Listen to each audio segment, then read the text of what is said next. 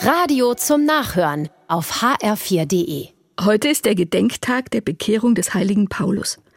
Der war lange Zeit ein erbitterter Feind und Verfolger aller Christen. Dann hatte er vor den Toren von Damaskus eine Vision, die sein Leben dramatisch verändert hat. Er hat ein Licht gesehen und die Stimme von Jesus hat ihn gefragt, Warum verfolgst du mich? Und diese Frage hat alles verändert. Ein Warum hat seine Welt auf den Kopf gestellt. Tatsächlich erlebe ich das in Beratungssituationen auch manchmal.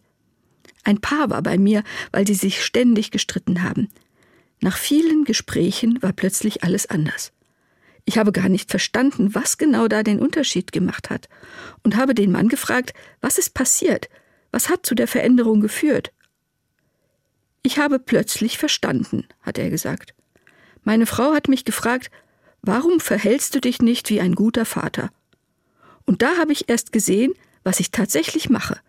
Ich wollte immer noch der ungebundene junge Mann von früher sein, aber das bin ich nicht mehr. Und das ist auch gut so. Ich habe verstanden. Es war auch eine Warum-Frage. Warum tust du das? Ich glaube, diese Frage kann so mächtig sein, weil sie plötzlich eine andere Perspektive aufzeigt.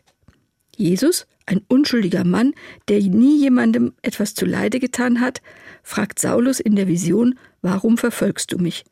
Vielleicht hat Saulus erst in diesem Moment begriffen, wen er da verfolgt, und dass dieser Mensch gut ist. Plötzlich ist es ihm wie Schuppen von den Augen gefallen. Ich bin von falschen Voraussetzungen ausgegangen. Ich bin ein Verfolger dieses Mannes. Oder wie der Vater in meiner Beratung. Ich bin ja immer noch der Junggeselle, der sein Leben für sich alleine genießen will. Und das passt doch gar nicht mehr. Für mich wird in diesen Geschichten so deutlich, wie mächtig Fragen sein können. Auch wenn mir nicht immer auf Anhieb die richtige Frage einfällt. Auch wenn sich manchmal lange nichts bewegt. Die Ausdauer lohnt sich. Plötzlich ist die richtige Frage dabei, eine Frage, die unter die Haut geht, eine Frage, die die Perspektive ändert. Wichtig ist nur im Gespräch zu bleiben.